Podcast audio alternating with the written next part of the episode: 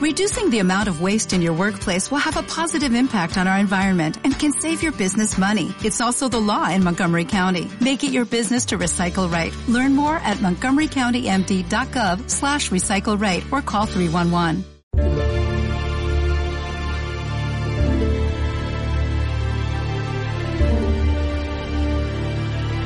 En el nombre del Padre, del Hijo, del Espíritu Santo.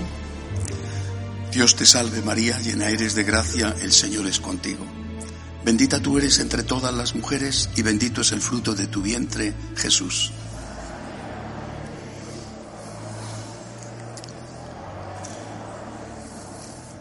Gloria al Padre, al Hijo y al Espíritu Santo.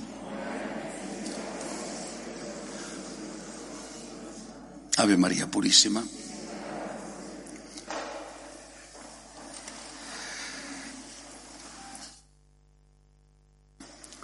La situación eh, de la Iglesia, porque es de eso de lo que quiero hablar,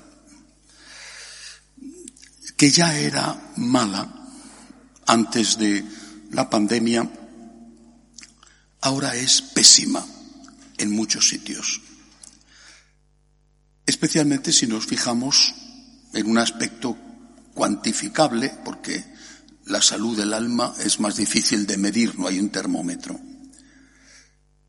Si nos fijamos en la gente que va a misa o en el número de bautizos o de bodas,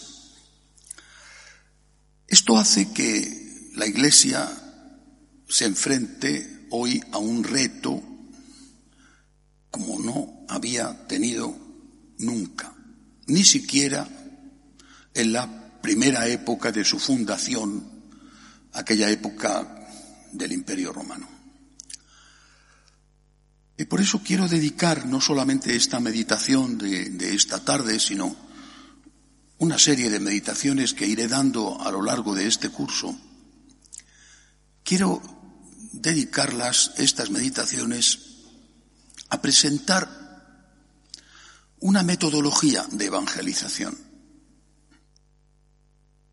¿Qué tenemos que hacer para evangelizar en una época que ya no cabe duda que es una época post-cristiana. Necesitamos saber,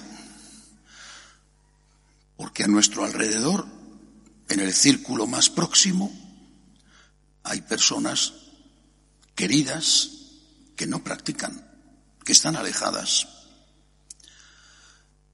A veces queda ya solo uno en la familia que mantiene la fe. Y la sensación de fracaso es grandísima, porque a veces no se ha puesto interés en ello, pero muchas veces sí.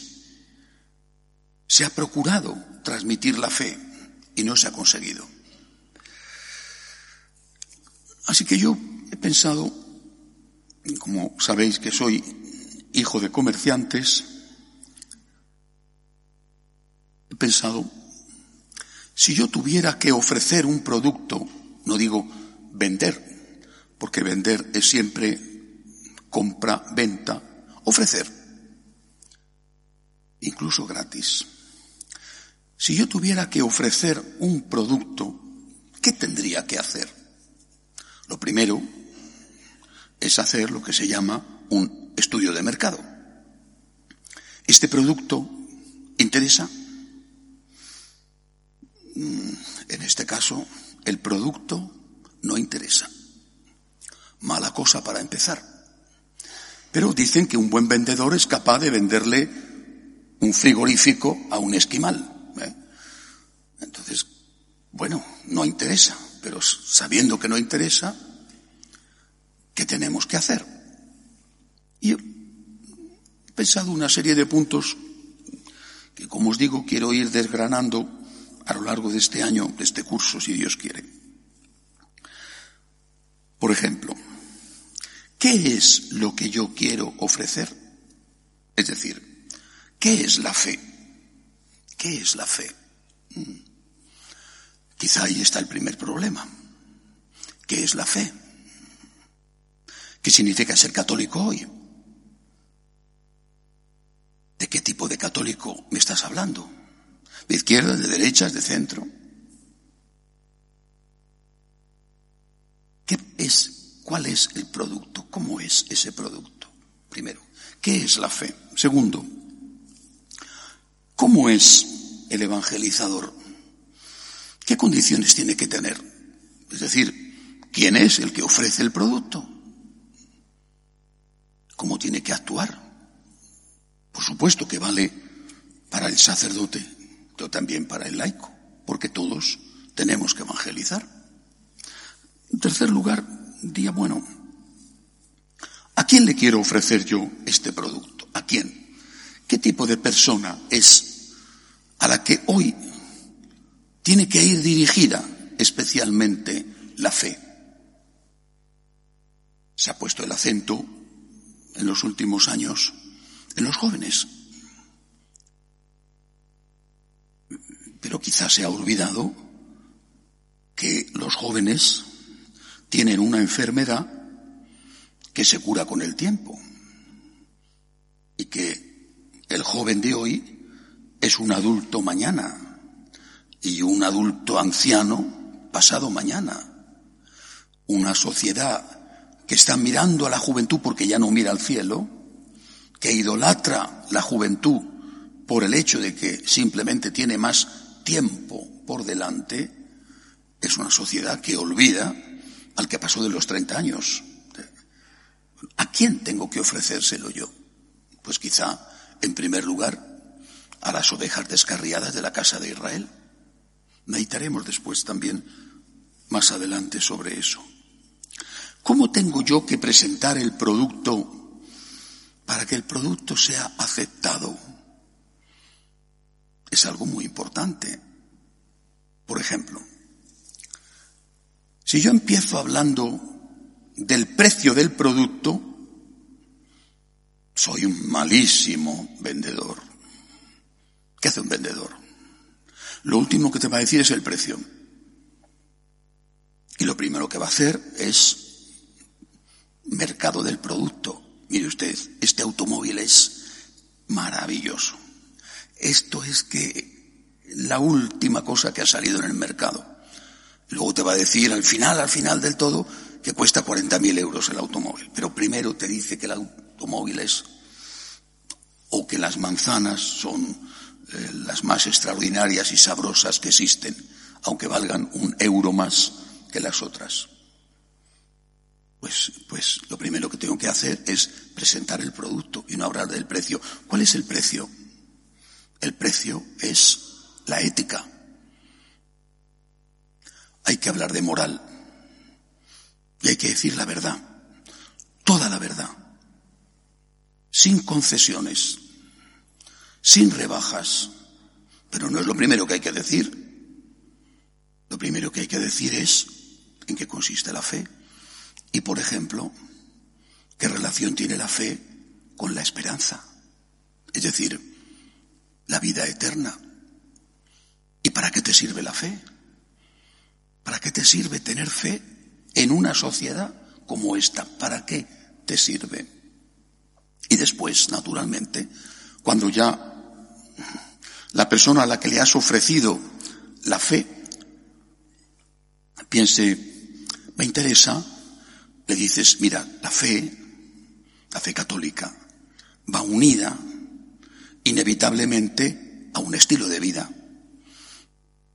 No puedes tener fe si no intentas, por lo menos intentar, vivir honestamente según el Evangelio. Es decir, la ética. Vamos a hablar de todo esto durante este año. Pero hoy quería empezar con el estudio de mercado.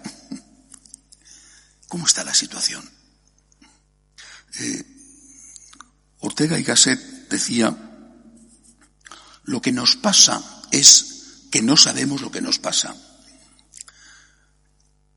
Bueno, yo no sé si no sabemos lo que nos pasa, pero ciertamente muchos no lo saben. ¿Qué nos pasa? ¿Qué nos pasa? ¿Por qué muchos de vuestros hijos no se han casado por la iglesia? No bautizan a vuestros nietos. ¿Por qué hay tantas rupturas matrimoniales? ¿Por qué en un país como España, de cada cinco embarazos, uno termina en aborto? ¿Por qué? ¿Qué está pasando? ¿Por qué está pasando esto? Todas las semanas aparecen datos nuevos de este estudio de mercado que son a cual más escalofriante y catastrófico. La semana pasada me llamaba muchísimo la atención que en un país como Alemania, que en muchos aspectos abre un camino y marca un camino, a veces para mal, pues en un país como Alemania Solo el 12% de los alemanes consideran que la religión es positiva para la sociedad. El 12%. El otro 88% o no se pronuncian o consideran que la religión es negativa. Alemania.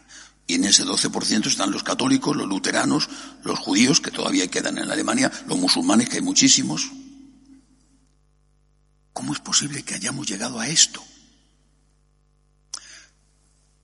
Hay que mirar hacia atrás. Con frecuencia oigo decir que la sociedad actual, esta sociedad en la que vivimos y que tenemos que evangelizar, es como una sociedad pagana. Nada que ver, nada que ver. Estamos en una sociedad inédita, totalmente diferente a todo lo que ha existido desde el origen de la humanidad. Inédita, nada que ver. Cuando empieza el Homo sapiens, uno de los primeros Homo sapiens que existe, no el Homo sapiens sapiens que supuestamente somos nosotros, que decirnos sapiens sapiens ya es presunción. Bueno, pero uno de los primeros miembros del, del género Homo y de la especie sapiens es el hombre de Neandertal. 350.000 años. Empiezan a tener religión. No hay muchos restos pero los que van encontrando entierran, signo de religión, entierran. Entierran mirando a un sitio a otro. Cuando llega el Homo sapiens, sapiens sapiens, es decir, nuestros antepasados, esto se hace clarísimo. La humanidad ha vivido siempre, hasta nuestros días, con religión. Eso no significa que todo el mundo haya sido religioso. Es decir, ateos han existido siempre. Pero la sociedad en cuanto tal siempre ha sido una sociedad religiosa. No digo una sociedad católica, obviamente, que tenemos solo dos mil años de historia, sino una sociedad religiosa. El hombre ha intuido que había algo más, ha intuido y ha intentado, como podía, acercarse a eso, lo llamaba Dios, lo llamaban dioses, acercarse a eso que consideraba más poderoso que él y que necesitaba, ha intentado acercarse de muchas maneras. La gran multitud de religiones que han existido, algunas desaparecidas y otras todavía existen. Pero siempre ha sido un hombre religioso. Eh, vivo en Roma. Está llena de templos paganos, o por lo menos de ruinas de templos paganos. Cuando San Pablo y San Pedro y los que llegaron a Roma judíos cristianos antes que ellos y que les abrieron el camino. Cuando estaban allí, en una ciudad entonces espléndida, hoy arruinada, no vivían en un mundo de ateos, Era gente muy religiosa, a su manera, ciertamente.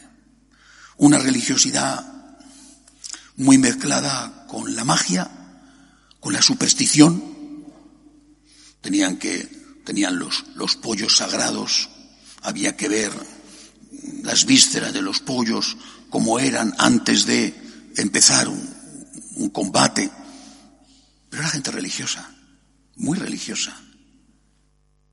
San Pablo, el famoso discurso que hace en Atenas, a los pies de la Acrópolis, les dice, atenienses, he visto que en cuestión de religión sois los más nimios de los hombres, es decir, los más exagerados, porque tenéis incluso un altar al Dios desconocido.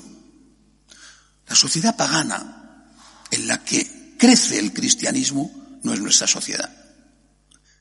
Nada que ver. Alguno lo cree, está equivocadísimo.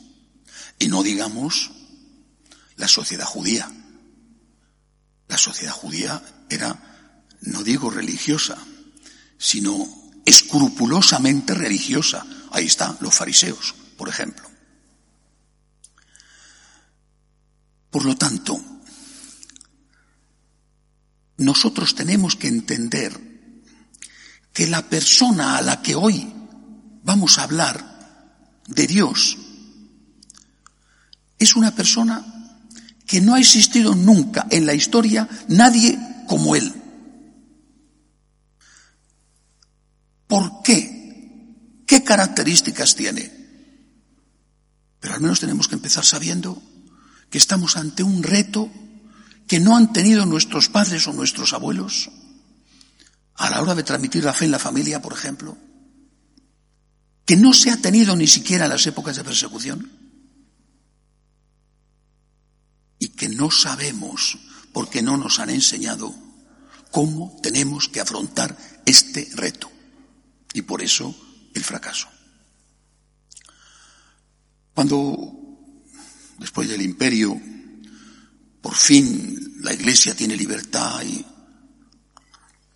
logra ir evangelizando a los pueblos bárbaros,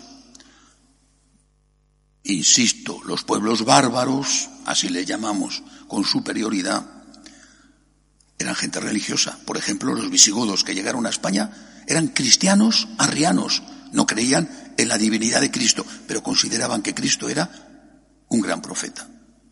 Era gente religiosa. Igual los otros. Igual aquellos germanos contra los que luchaban las legiones más allá del Rin. Igual. Era gente religiosa. Cuando por fin el cristianismo se extiende, lo que se llama en historia la época de la cristiandad en Europa, bueno, durante un tiempo la evangelización parece fácil porque está apoyada por el Estado. Pero hay un momento en que esto se rompe.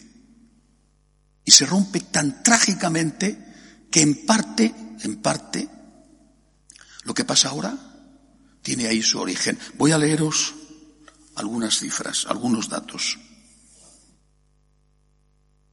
En 1453, para algunos, comienza la Edad Moderna y termina la Edad Media, porque es cuando es conquistada Constantinopla por los turcos. Se acaba el Imperio Romano de Oriente.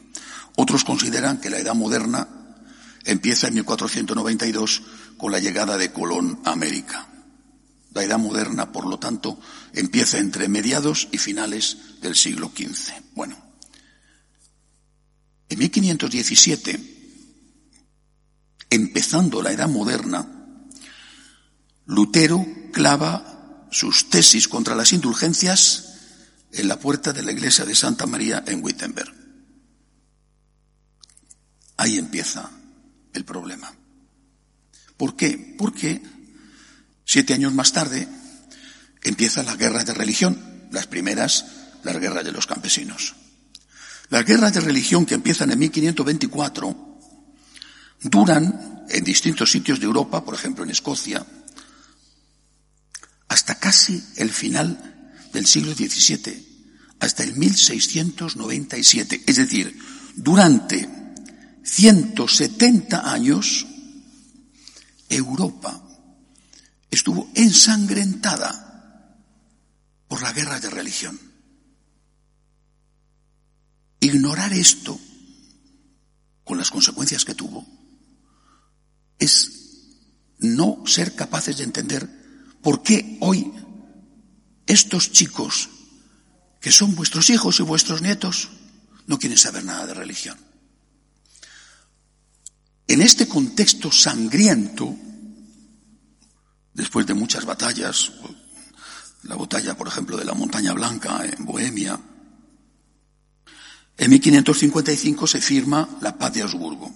Bueno, entre luteranos y católicos, que llega a la conclusión, una frase en latín, cuius regis eius religio, la religión del rey tiene que ser la religión de los súbditos. Vale, Baviera queda católica, pero Sajonia queda protestante. Los Países Bajos del Norte, con la Casa de Orange, quedan calvinistas. Los Países Bajos del Sur quedan católicos, lo que hoy es Bélgica. El mundo se reparte, Europa se reparte. Y esto produce, este reparto, que es una forma de pacificar, produce, primero, por ejemplo, emigraciones. Mucha gente tiene que emigrar. Los anabaptistas quedan proscritos en Europa, porque el pacto se hace entre católicos y luteranos. Los anabaptistas mm, se marchan a América. Están todavía ahí. Son los Amish. Los habéis visto a lo mejor en algún reportaje con el carricoche. Son de entonces. Pero hay otra cosa aún peor. Y es que la gente que piensa empieza a decir, esto no es justo. ¿Por qué motivo? Si el rey es católico, yo tengo que ser católico. O si el rey es anglicano, yo tengo que ser anglicano. O si es luterano, yo tengo que ser luterano. ¿Y por qué motivo los reyes tienen tanto poder en la época de la monarquía absoluta? Entre la gente que piensa está un holandés que muere perseguido curiosamente por los calvinistas siendo el calvinista. Hugo Grocio, lo estudiamos siempre en historia de la filosofía y desde luego yo no lo he olvidado, que empieza a decir, hay que tener mucho cuidado con la religión. La religión puede ser una fuente de sangre, de lucha. Hay que tener mucho cuidado. Y empieza a hablar de lo que ya existía, la escuela de Salamanca, por ejemplo, con Tomás de Vitoria, del derecho natural, que está por encima de los reyes. ¿Y eso qué importancia tiene? Pues tiene la importancia de que se empieza a crear un consenso. Hugo Grocio vive entre 1583 y 1645. Aún quedaban 50 años en Europa de guerras de religión. Y se empieza a crear un consenso. Tenemos que dejar la religión a un lado. Porque con la religión nos matamos. Tenemos que dejar la religión al margen de la vida, no de la vida personal o familiar, sino de la vida social. No es justo que según el rey la religión, y no es justo que volvamos a sacar las espadas para matar al que no tiene la misma religión que nosotros.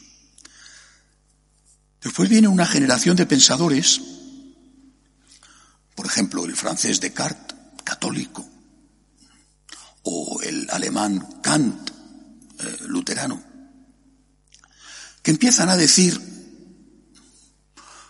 Dado que no podemos seguir matándonos entre nosotros por cuestiones religiosas, y dado que tenemos que dejar la religión a un lado, aprendamos a vivir como si Dios no existiera. No porque no creyeran en Dios. Descartes era un hombre profundamente católico, sino porque consideraban que ese tipo de mundo del inicio de la edad moderna que se había destrozado entre sí por motivos religiosos, tenía que desaparecer. Cuando Descartes dice lo de pienso, luego existo, no está enunciando un principio católico o cristiano. Y cuando canta hace la crítica de la de la razón pura, tampoco. El pienso, luego existo no es cristiano. Un cristiano hubiera dicho, amo, luego existo. Pongámonos de acuerdo con la razón y dejemos a un lado, no contra ella, pero dejemos a un lado la religión. Poco a poco Europa va desarrollándose y empieza primero a ver que la religión es motivo de lucha, no rechaza la religión, y después va pasando a otra etapa, la ilustración, los pensadores franceses, incluso Voltaire, por ejemplo, que tenía un verdadero odio a la Iglesia, pero no a la religión. Él consideraba que la religión era útil para mantener al pueblo con unas normas morales y que no fuera un pueblo salvaje. Y ellos preconizan lo que se llama el deísmo, un Dios abstracto. Creen en Dios, pero es un Dios abstracto, que no tiene nada que ver con la vida. Ha ido evolucionando el tema religioso. Ha ido evolucionando la percepción de la utilidad de la religión para la persona y para la sociedad. Aún no están atacando la religión. Es una generación que no ataca la religión aún. Hablo de la religión. Por supuesto que hay situaciones en ese contexto extremas, ¿no? Como eh, la época de Robespierre, que entroniza en Notre Dame de París a la diosa razón, ¿vale? Pero es más una transición hacia el deísmo que mantiene a Dios como algo que sí creemos que existe, pero que no tiene que intervenir en nuestra vida. La siguiente generación no es así. Si, si Kant y Descartes eran cristianos, uno católico y otro protestante, devotos, aunque hablaban de que la religión tenía que quedarse al margen, Descartes decía que, que era más evidente la existencia de Dios que cualquier eh, principio eh, matemático. Pero la siguiente generación ya no lo fue. Después de la ilustración, dejemos al lado la religión, viene el ataque a la religión, que fue feroz. No solo el ataque contra, eh, pienso en Francia, los sacerdotes que no quisieron firmar el juramento constitucional, bueno. El ataque fue feroz desde el pensamiento.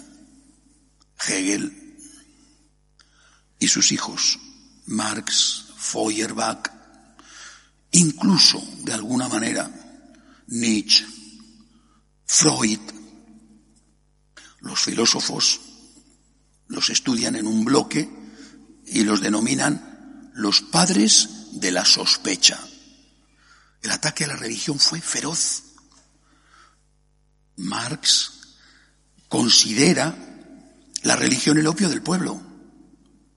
Y esto no es una frase inventada. ¿eh? Es decir, si Dios es indiferente, no voy a atacarle. Si me da igual creer o no creer, no voy a atacarle. Pero el paso siguiente es, Dios es perjudicial. Dios es perjudicial. Nietzsche habla del concepto de superhombre y es el padre ideológico de Hitler. Y por supuesto Marx es el padre ideológico de Stalin. Y, y Freud sostiene la tesis de que el hombre no será plenamente él hasta que no mate al padre, en ese sentido de sus tesis sexuales, sino hasta que no mate a Dios, que es el Padre. Hay que matar a Dios. Hasta que el hombre no mate a Dios, el hombre será un ser alienado. Esto es lo que afirma Feuerbach. Es decir, estamos ante una generación que ya no está tan lejos a nosotros, que considera la religión la fe en Dios y que considera al hombre religioso como algo malo que tiene que desaparecer o al menos como un ser inferior. Un superhombre no es creyente. El creyente es un subhombre. Y por eso Nietzsche decía que el cristianismo era la religión de los esclavos. Los esclavos de la época romana y ahora de los esclavos que no son capaces de aspirar a una independencia de sí mismos sin necesidad de estar pendiente de otro. O que no son capaces de tragarse serenamente la píldora de que no hay nada más aquí el, que esta tierra y que no hay nada más cuando uno muere. Es un hombre, piensan ellos, el hombre religioso, es un hombre alienado, es un hombre disminuido, es un hombre engañado o autoengañado, que no quiere aceptar la realidad de que somos animales y que morimos como animales y no existimos más cuando morimos. Esto es lo que muchos han bebido, ¿eh? Es decir, cuando estoy hablando del marxismo y demás, no estoy hablando ni siquiera de la transición de la Edad Media a la Edad Moderna. Es que los tenemos aquí. No voy a ponerme a dar nombres de qué partidos políticos porque los conocéis de sobra. En un sitio tendrán un nombre y en otro sitio otro. Pero esto es lo que hay en la realidad. Y esto genera odio, violencia, agresividad. Todo eso incentivado, llevado a las masas. Oiga, que lo que pasa en México con los cristeros, o lo que pasa en España en el 36, no fue sin más un estallido popular, sino que fue algo programado e incentivado, motivado y preparado, y que después seguramente muchos de los que saqueaban los conventos, vaciaban las tumbas, violaban a las religiosas, torturaban horriblemente a los sacerdotes y a los religiosos, pues muchos no sabían en realidad lo que estaban haciendo. Pero muchos sí que lo sabían, ¿eh? Los estaban moviendo los hilos, lo sabían perfectamente. Odio a Dios, odio a la religión. Se ha ido evolucionando. Pasada la época de la destrucción, pasada la Segunda Guerra Mundial, aunque la mitad de Europa quedó en manos de los que odian, aquellos cuyo único objetivo en la vida es matar, con la excusa de lo que sea, ¿eh? pero esa es la realidad. Pasado eso, se instaló en Europa en Estados Unidos, en Canadá, otra situación. El consumismo. Y ese odio que existe, ese odio a nivel general ha ido siendo sustituido de nuevo por la indiferencia. Es verdad que todavía hay sitios donde hay odio a la religión. Pienso Argentina, por ejemplo, las manifestaciones de ese tipo de feminista que cada año se suceden y que mm, rodean las catedrales para hacer todo tipo de fechorías y les dejan. Un ejemplo. Pero la mayor parte, drogados por el materialismo la mayoría, hablo de, repito, Europa, eh, Estados Unidos, Canadá, Latinoamérica, está todavía un paso atrás, pero va en ese camino. La mayor parte hoy ya no tiene odio hacia la religión. Tiene sentimiento de superioridad. Aquel sentimiento de Nietzsche con el superhombre sin que sepa, ni habrá oído hablar jamás de Nietzsche, ni habrá leído nunca nada de nada, pero lo tiene. El hombre religioso es un hombre inferior. La religión no me sirve para nada. Es una cosa totalmente inútil en la vida. Nunca me planteo nada de tipo religioso, es algo en lo que no pienso nunca, nunca. Quizá algunos, cuando ya viene la hora de la muerte, algunos, ¿eh? Pero otros ni siquiera. ¿Cuánta gente, por ejemplo, en este momento de la pandemia ha muerto y no se ha celebrado un funeral por él, no porque la iglesia estuviera cerrada, sino porque nadie de sus familiares más directos ha tenido ni siquiera la intención de aplicar una misa? Incluso en los casos en que el difunto, la difunta, era persona religiosa y practicante. Es decir, hoy, este tipo de persona con la que nos encontramos es una persona para la cual el hecho religioso es algo totalmente al margen de su vida o de sus intereses. Ni piensa en ello, ni le importa.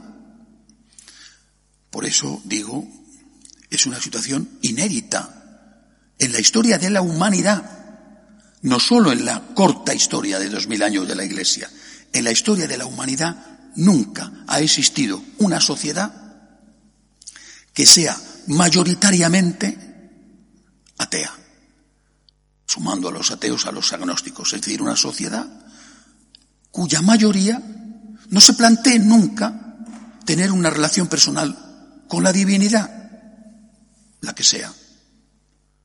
No es un problema de la Iglesia católica o es un, no es un problema de la Iglesia luterana, no es un problema de una confesión u otra. Claro, esto no está sucediendo igual todavía, todavía en la India o en África, pero sí está sucediendo ya en las grandes ciudades de Latinoamérica, eh, donde, como he dicho antes, la práctica religiosa es mínima y está en unos niveles tan bajos como en la mayor parte de las ciudades europeas, aunque todavía esa gente que no va a misa siga teniendo aún un sentimiento religioso. Sentimiento religioso que, por supuesto, ya no transmite a la siguiente generación. Es decir, es simplemente una generación de retraso con respecto a lo que está sucediendo entre nosotros. Volviendo al ejemplo de antes, este es el estudio de mercado. Lo que nosotros tenemos no interesa. Te miran con superioridad por encima del hombro no te persiguen. A veces, algunos todavía son hijos de esa tradición eh, agresiva y se burlan o te dicen una palabra en tu propia casa. Pero la mayor parte es que pasan de ti. Te ven como un bicho raro.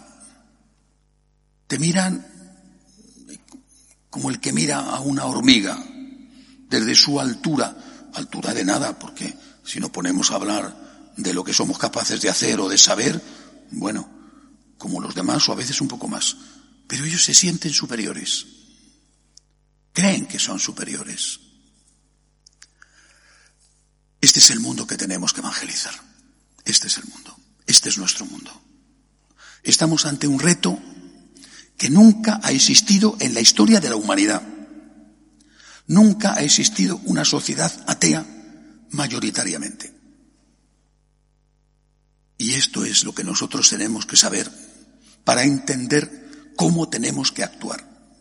Y lo primero que tenemos que hacer, y, si Dios quiere será el motivo de la meditación del mes próximo, lo primero que tenemos que hacer es presentarle bien el producto. ¿Qué es la fe? ¿Qué es la fe? No voy a hablar de esto ahora, ¿eh? porque eso da para mucho. Pero ¿sabemos nosotros qué es la fe? Nosotros, católicos practicantes de toda la vida, o de muchos años por lo menos, ¿sabemos las razones de nuestra fe? ¿Qué es la fe? ¿Cómo es el Dios en el que tú crees? ¿Es un Dios que te has hecho a la medida?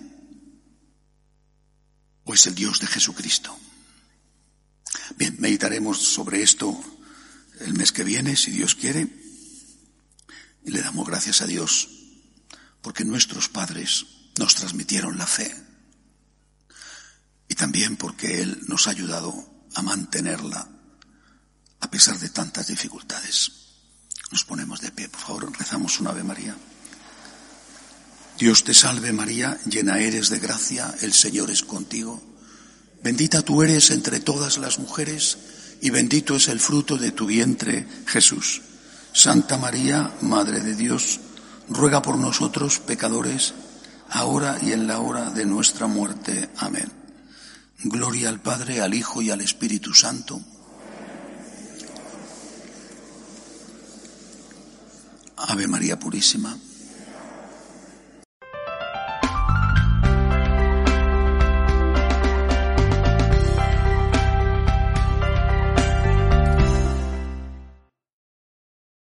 En Sherwin Williams somos tu compa, tu pana, tu socio, pero sobre todo somos tu aliado, con más de 6.000 representantes para atenderte en tu idioma y beneficios para contratistas que encontrarás en aliadopro.com. En Sherwin Williams somos el aliado del PRO.